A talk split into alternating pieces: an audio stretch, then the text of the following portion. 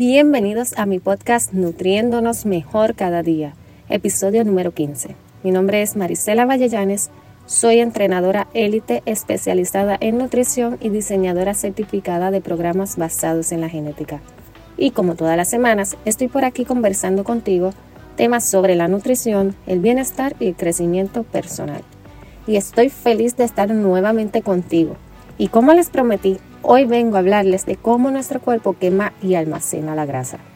Y toca este tema porque en muchas ocasiones me he encontrado con personas buscando soluciones rápidas y milagrosas para que les elimine esa grasa acumulada. Pero la realidad es que no existen soluciones rápidas ni milagrosas para eliminarles esa grasa localizada.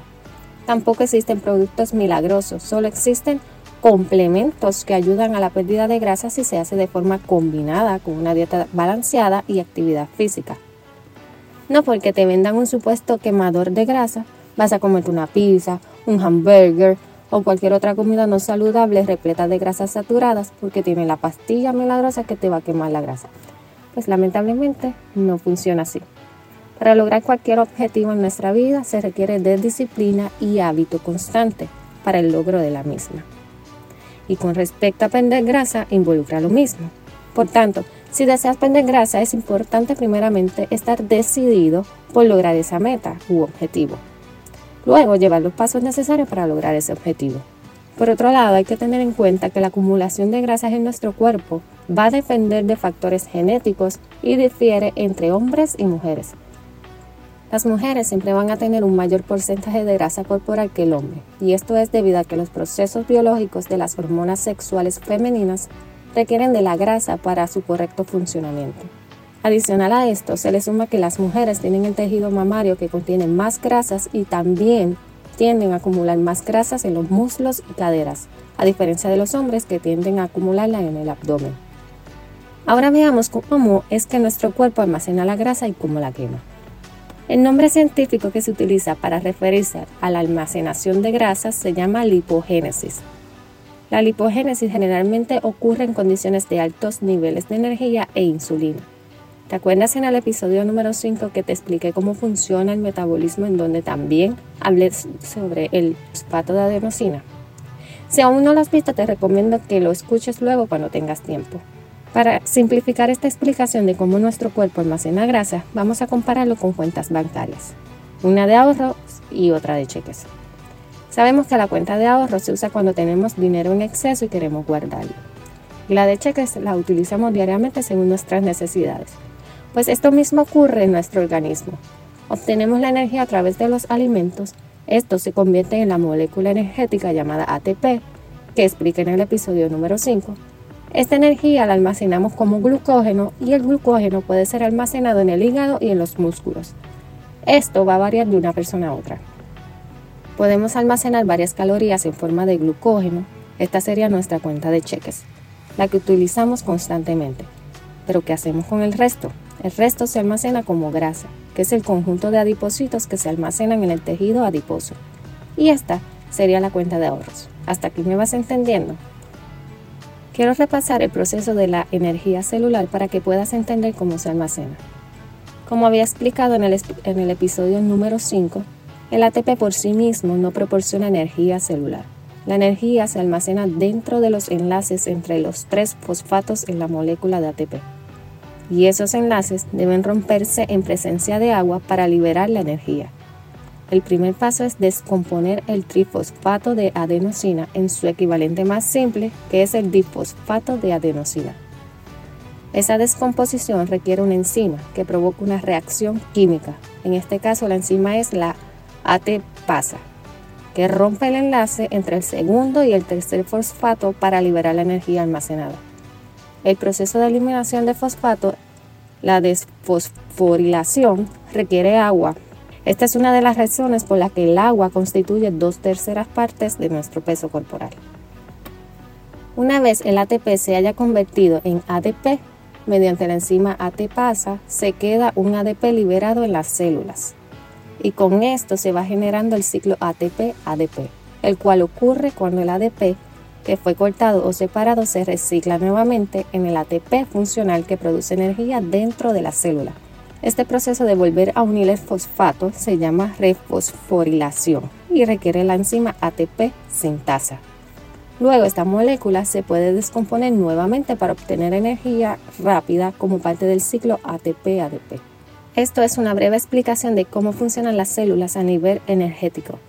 Recuerda que cuando ingerimos alimentos, esto se convierte en energía formándose moléculas de ATP y generando una serie de procesos metabólicos como mencioné. Una vez que se han satisfecho las necesidades de energía celular en el cuerpo, el exceso de energía, convertido en triglicéridos y ácidos grasos, se va almacenando como grasa corporal o tejido adiposo. El exceso de grasa se almacena de forma subcutánea, que es debajo de la piel, o visceral entre los órganos del abdomen, a través de la lipogénesis. Pero cuando tanto la disponibilidad de energía como los niveles de insulina son bajos, se produce la lipólisis para revertir el proceso y la grasa almacenada se metaboliza para obtener energía. Aquí entra en juego la beta-oxidación, que es donde los triglicéridos se descomponen en los componentes más pequeños de las grasas, llamados ácidos grasos. El cerebro le indica a las células adiposas que liberen los ácidos grasos al torrente sanguíneo. Los músculos, los pulmones y el corazón recogen estos ácidos grasos, los separan y utilizan la energía almacenada para ejecutar sus actividades. Los restos se descartan como parte de la respiración en el dióxido de carbono que exhalamos o a través de la orina. Esto deja la célula adiposa vacía y la vuelve inútil. Y como las células tienen una vida útil corta, de manera que cuando mueren el cuerpo absorbe el vacío y no la reemplaza. El primero se exhala y la segunda pasa al sistema circulatorio y se expulsa al orinar o sudar. Así es como realmente quemamos la grasa en nuestro cuerpo. Y este movimiento ocurre por todo nuestro cuerpo. O sea, no es que quememos la grasa localizada en un área en particular como mucha gente piensa y dice, ay, yo quiero perder la grasa del abdomen solamente. Pues la realidad es que para perder la grasa del abdomen debe ocurrir primero un déficit calórico. Pero como expliqué, ya sabemos que al quemar la grasa, este efecto se generaría por todo el cuerpo. Es imposible quemar la grasa localizada al menos que se intervenga en un proceso quirúrgico o algo así. Algunos consejos generales que te puedo dar para perder grasa son, primeramente, reducir o si es posible, eliminar por completo los azúcares y alimentos procesados incluyendo las bebidas azucaradas y jugos. La mayoría de los alimentos procesados están cargados de azúcares refinados, los cuales elevan el nivel de glucosa en sangre. Además, muchos de ellos también están cargados de grasas no saludables y sodio. Y por si fuera poco, a esto se le añade unos ciertos ingredientes procesados y artificiales que las industrias manufactureras de alimentos le añaden para que el alimento se conserve por más tiempo y sepa rico. Y es por eso que a la mayoría de las personas les encanta.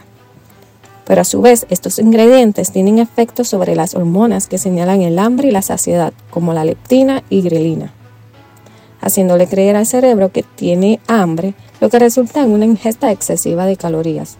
Y otros incluso tienen efectos adictivos. En fin, resultaría beneficioso para nuestro organismo si lo reducimos significativamente o lo eliminamos por completo.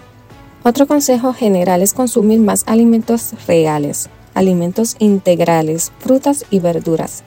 Este va ligado prácticamente al primer consejo porque al reducir o eliminar los alimentos procesados, no queda de otra que añadir más alimentos naturales a nuestra dieta. Tercero, aumentar el consumo de proteínas podría ser beneficioso para la pérdida de grasa para algunas personas. Cuando ingerimos más proteínas nos sentimos más saciados y a la larga consumimos menos alimentos en general. Pero también hay que considerar que el exceso de proteínas se almacena en el cuerpo como grasa. Por lo tanto, si se consumen más calorías de las que se queman, la liberación de insulina es provocada por las proteínas y los carbohidratos de la dieta, lo que estimula cualquier exceso de aminoácidos de proteína para convertirse en grasa corporal. Y también hay que tener en cuenta el factor genético, porque la eficacia del metabolismo celular al ingerir proteínas depende en gran medida del ADN de una persona. Esto lo expliqué en el episodio número 9. Es importante saber cómo nuestro organismo responde a la ingesta de proteínas según nuestra genética para saber si nos conviene aumentar el porcentaje de consumo de proteínas o no y de qué manera se puede hacer. Otro consejo general es realizar ejercicios de fuerza. Cuando entrenamos con ejercicios de fuerza, estimulamos la renovación de proteínas musculares aumentando así la masa muscular magra. Esto de por sí requiere hasta 100 calorías o más por día de energía adicional. Adicional a esto, cuando aumentamos la masa muscular magra, se requiere más energía en reposo, ya que eleva la tasa metabólica en reposo en aproximadamente 20 calorías por día por libra de músculo añadido. Y el otro consejo general que les doy es dormir bien. Se recomienda que los adultos duerman un mínimo de 7 horas.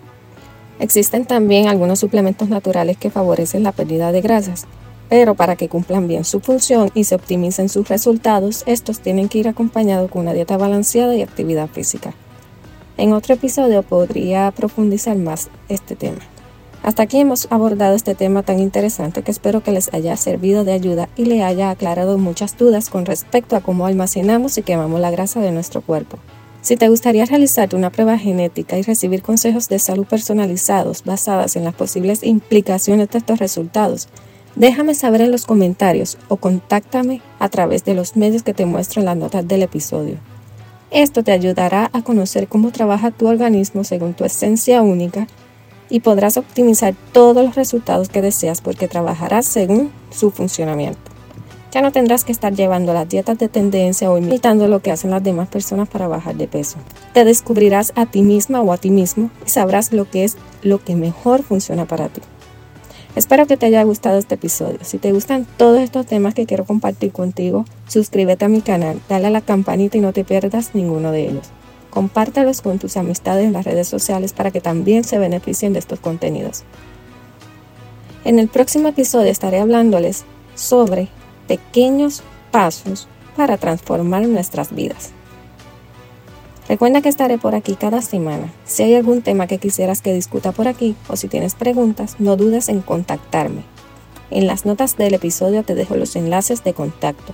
Si encuentras valor en este contenido, comparte este episodio en tus redes sociales, en tus chats y recuerda dejarme tu reseña. Esto me ayudará muchísimo a seguir motivándome y continuar brindándote la información valiosa con el fin de nutrirnos mejor cada día. Gracias por tomar de tu tiempo para escucharme. Te deseo las mayores bendiciones y espero que nos continuemos contactando. Hasta la próxima.